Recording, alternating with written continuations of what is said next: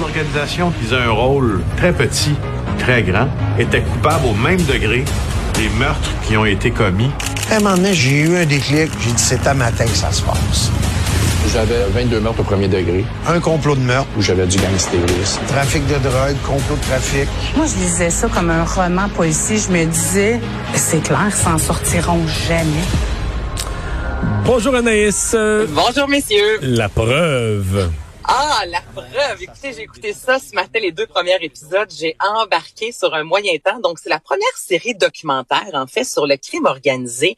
Et c'est l'opération Shark qui, je vous rappelle, voulait vraiment anéantir les Hells Angels, qui est mis de l'avant.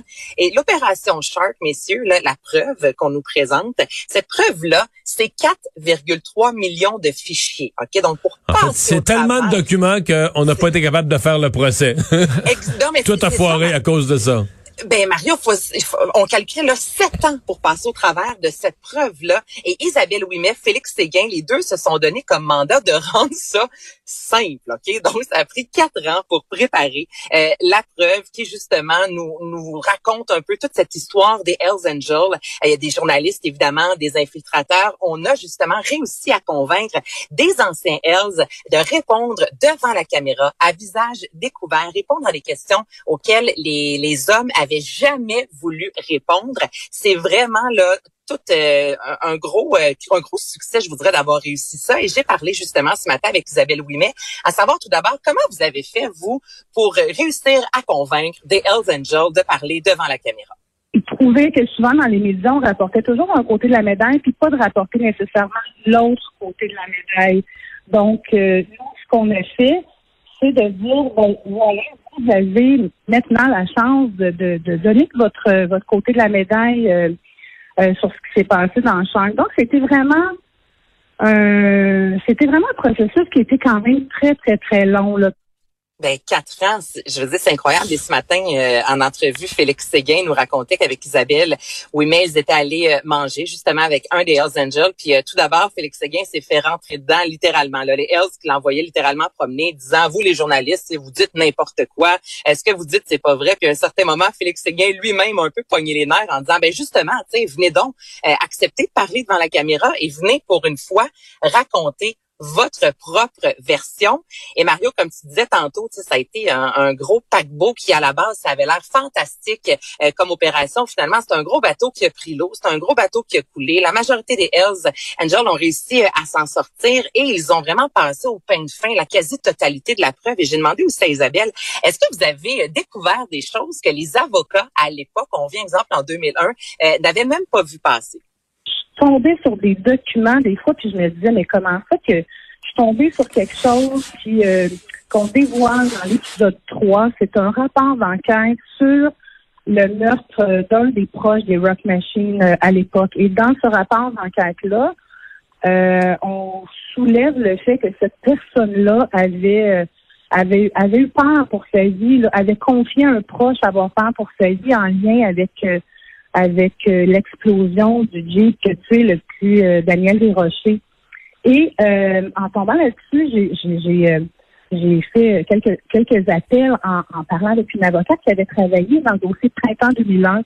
Elle me disait, écoute, j'avais j'ai jamais eu ça en main quand on a fait le, le méga procès de Printemps 2001. Donc, c'était une mine d'informations et c'est ça qu'on fait, qu'on a transmis à travers les 22 meurtres dans champ. C'est tous des détails comme ça où les gens euh, où les gens vont, euh, vont apprendre énormément de choses sur le club.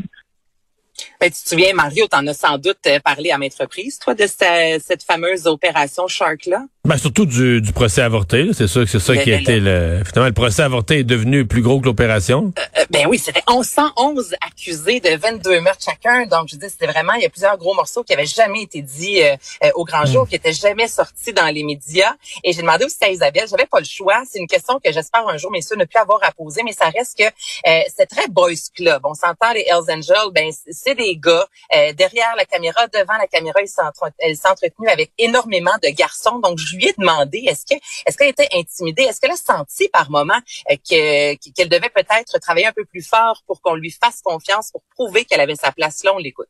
je pense que je vais vraiment surprendre tout le monde. Moi, la première, je m'attendais justement d'arriver dans un boys club ou euh, dire bon euh, et ça a tellement jamais, jamais été ça. Et euh, et quand je dis jamais, là, j'ai jamais eu aucun commentaire. Le fait que j'étais une femme, le fait que j'étais une fille, jamais de commentaire sur mon apparence physique ou peu importe.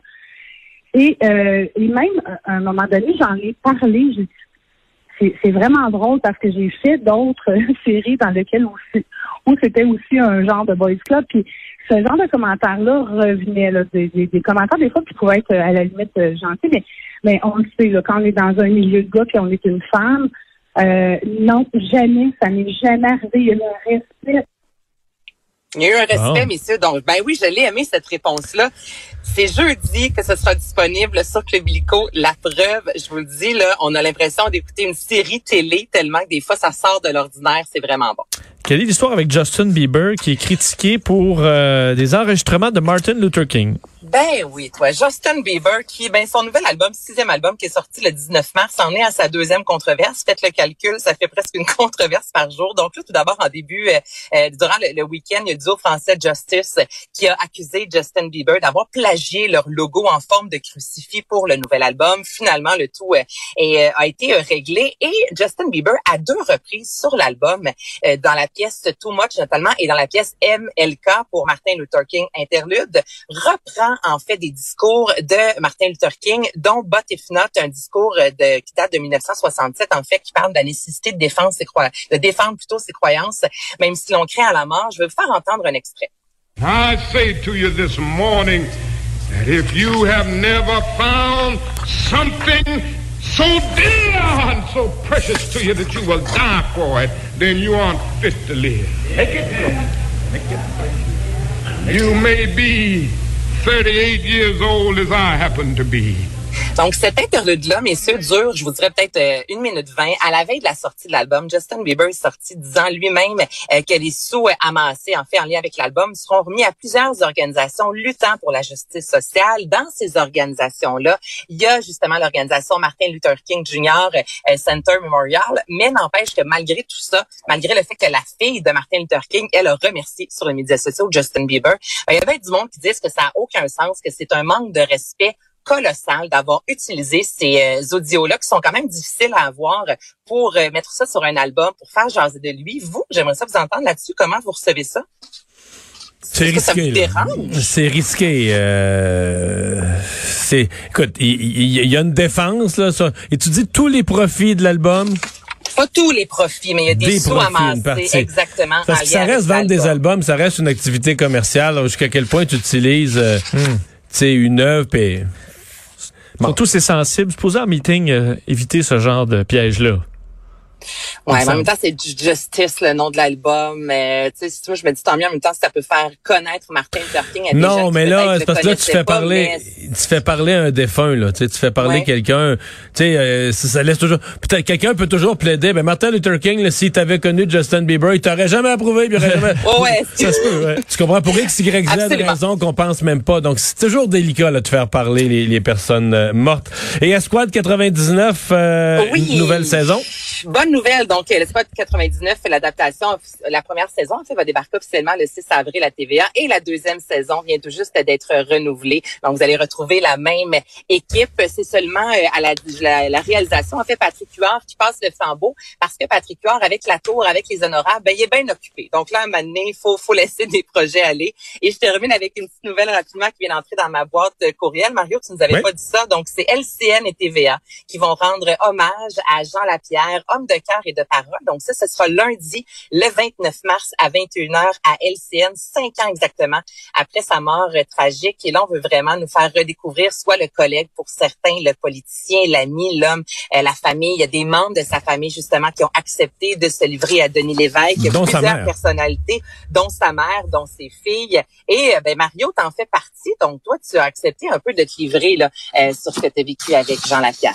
Oui, tout à fait, tout à fait. Ben, c'était la moindre des choses. C'est un projet d'ailleurs qui est piloté par notre collègue, notre collègue euh, Denis Lévesque. Et je pense que ça va être, euh, sincèrement, je pense que ça va être un, bel hommage, un beau souvenir pour les gens. En même temps, ça nous secoue tous de penser que ça fera déjà, euh, ce lundi, ça fera déjà cinq ans. Ben oui, ben oui, ben oui. oui donc c'est un rendez-vous lundi à 21h. Absolument. Hey, merci Anaïs. Salut. Bye bye, à demain.